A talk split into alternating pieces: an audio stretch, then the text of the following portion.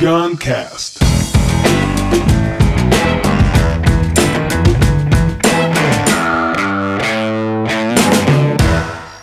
O advento de instituições vivas. Presença. Propósito humano e o campo do futuro. Esse livro é de 2004, Peter Senge, famoso cara de A Quinta Disciplina, aquele livro. O Otto Scharmer, que é o cara da teoria U. E dois amigos deles que não são tão referências assim públicas, que é o Joseph Jarosky e a Betsy Flowers, sobre o que é o livro Presença. Ai, ai, esse livro é sobre a idade complexa, a complexidade da humanidade. Por complexo, já fiz podcast sobre isso também. Era da complexidade. Por, por, por complexo é tecido junto. Plexo é tecido, com é junto.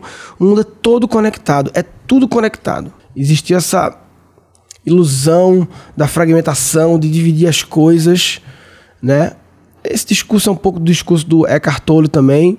Eckhart Tolle é um cara mais espiritual. Esse livro, ele é zero espiritual. São homens de negócios e professores discutindo um assunto, é, mas eu acho que eles nem citam aqui, mas tem tá conectado com a coisa quântica também, vamos dizer assim. Tem a ver com meditação.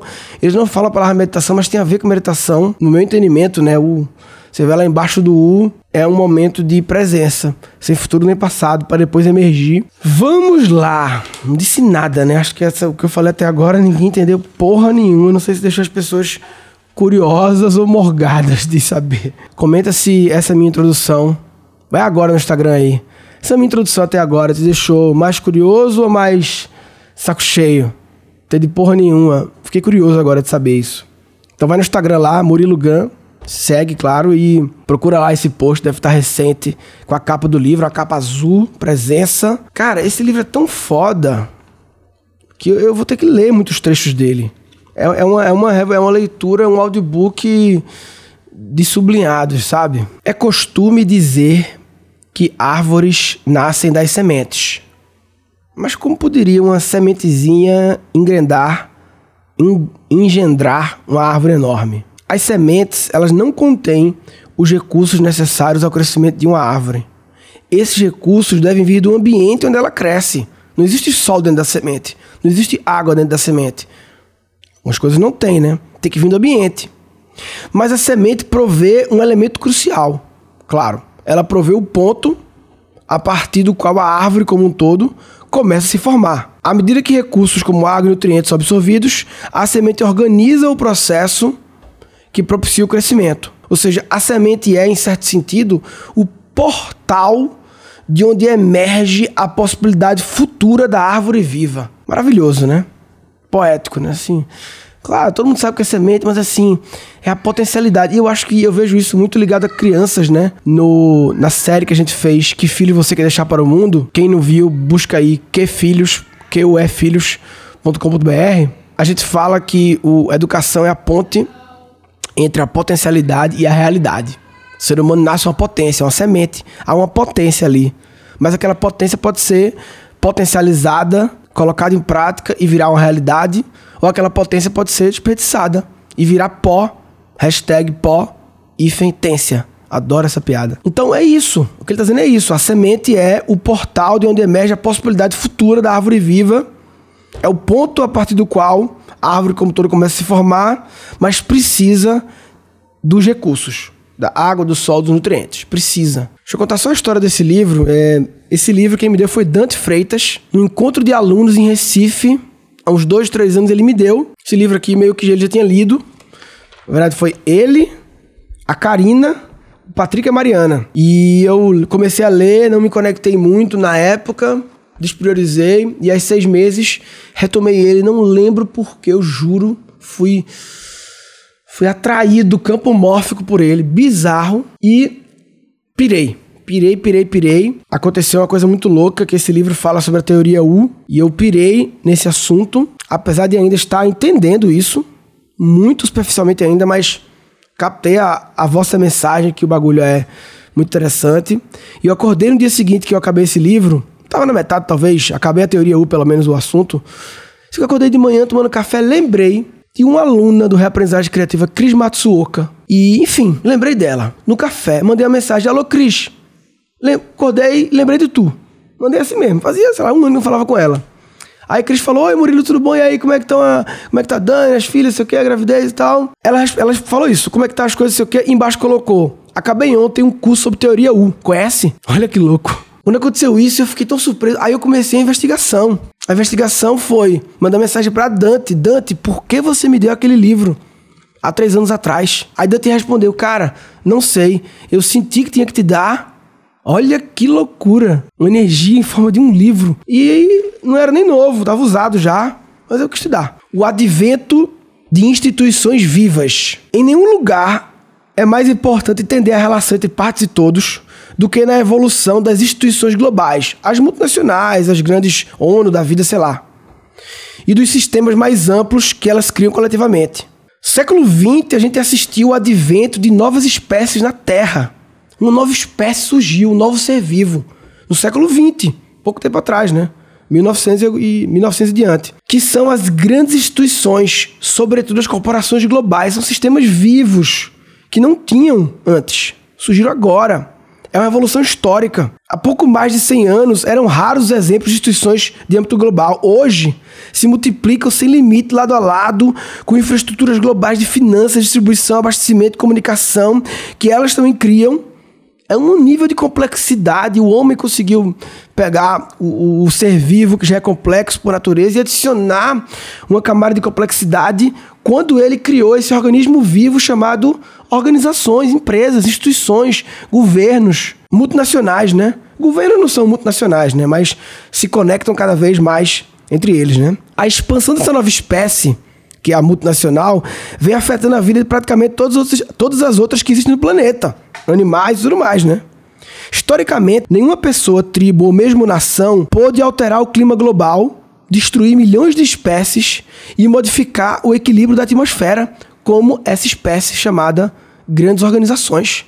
Não é demonizando o mundo corporativo, não, viu? Porque assim, tem também as associações, os institutos, é, é, é, é a capacidade humana de se organizar coletivamente em larga escala.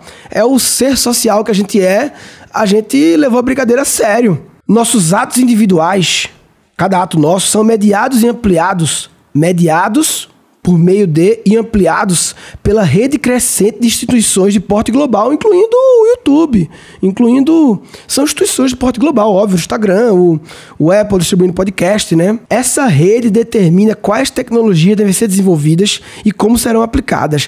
Ela molda a atuação política, fazendo com que os governos nacionais respondam às prioridades do negócio global, do comércio internacional e do progresso econômico. Essa rede está remodelando as realidades sociais, porque divide o mundo entre aqueles que se beneficiam da nova economia global e aqueles que ficam à margem dela, os marginais. E está propagando a cultura global de comunicação instantânea, individualismo e consumismo que ameaça a família tradicional e as estruturas religiosas e sociais. Em suma, o advento de instituições globais representa uma mudança drástica nas condições para a vida no planeta. Essa foi a, a, a argumentação mais bonita sobre o, o, lado negativo do, do capitalismo. Que qual é o lado negativo do capitalismo? É o lado negativo, é o predatório. Por isso surgiu o movimento capitalismo consciente. O lado predatório do capitalismo é a parte que faz mal. A parte que faz bem não é predatória, a parte que faz bem faz bem. E essa explicação muito maravilhosa. E uma explicação assim, muito. Eu, eu sinto, eu, na minha entendimento, uma explicação imparcial, porque não é no religioso, não é de um anticapitalismo, não é de um capitalista, é de um estudioso pesquisador que, no meu ver, essa galera, eles observam o mundo sob uma lente que eu acho bem interessante. Pode parecer estranho pensar que forças titânicas como a globalização e a revolução informática brotem das ações de uma espécie nova. Mas, por outro lado, é também habilitador, porque longe de atribuir as mudanças que avassalam o mundo a um punhado de pessoas todo-poderosas ou a sistemas sem rosto, podemos ver elas como consequências de uma forma de vida que, como qualquer outra forma de vida, as organizações, né, elas têm um potencial para crescer, aprender e evoluir. É um organismo vivo mesmo. Mas até que esse potencial dessa semente, ou seja, a semente das grandes organizações, ela é uma semente com uma potência de crescer, aprender, evoluir, em busca da sobrevivência, ou seja, em busca do bem da paz, do amor, mas precisa dos nutrientes ao redor, da água, do sol, para ativar. E até que seja ativado, as instituições da era industrial continuarão a se disseminar cegamente, sem consciência de sua participação no todo maior ou das consequências de seu crescimento, ou seja, câncer. Ele nem conclui isso aqui, mas ele deu a entender, né? Disseminar cegamente o câncer lá na divisão celular cega, sem consciência de sua participação, o câncer é a célula que perdeu a identidade se desconectou do todo. Hoje, por exemplo, entra-se numa escola urbana da China, da Índia, do Brasil e reconhece de imediato uma maneira de se organizar a educação que se tornou senso comum no Ocidente. Os alunos sentam passivamente em salas separadas, tudo acontece a um plano determinado com sinos, campainhas e regras para manter as coisas funcionando, como gigantesca linha de montagem ao longo das horas, dias e anos. É o que eu falo até no meu TED Talk, escolas batem aprendizagem, né? Eu dou, faço uma ceninha sobre a criança como um objeto na indústria da educação, realmente foi a linha de montagem que inspirou a organização da escola da era industrial, foi o input, cujo fito é obter um produto uniforme e padronizado com a máxima eficiência possível. Só que a necessidade de formar cidadãos globais e inteligentes, competentes e solidários, temos a necessidade né, de fazer isso. Cidadãos globais, inteligentes, competentes e solidários. Elas é muito diferente nesse século XXI, da necessidade da época de treinar operários. Mesmo com essa diferença grande, a escola da era industrial continua a prosperar, sem ser quase afetada pelas realidades das crianças de nossos tempos. Isso aí, todo mundo sabe, né? É, é assim, é a grande explicação. A escola é o grande culpado. Não é a escola, não é você, professor dono de escola. É a humanidade. É esse sistema vivo que não está evoluindo direito ele precisa de tratamento. Tratamento para ele entrar numa evolução positiva. De aprendizagem, de evolução, né? Depois vocês dão feedback como foi a experiência desse podcast, porque eu tô lendo, né? Mais do que os outros, porque é muito preciso cada frase. Mas eu tinha que ler muito mais devagar até, porque, enfim, vamos indo. Enquanto nosso pensamento for governado por metáforas industriais da era da máquina, como controle, previsibilidade e quanto mais rápido, melhor, quando essas metáforas continuarem sendo verdades, né, continuaremos a recriar as mesmas instituições, apesar da crescente desarmonia com o mundo exterior. O câncer claramente está dando pau e fica mesmo assim criando mais ele, porque não desapega das metáforas industriais.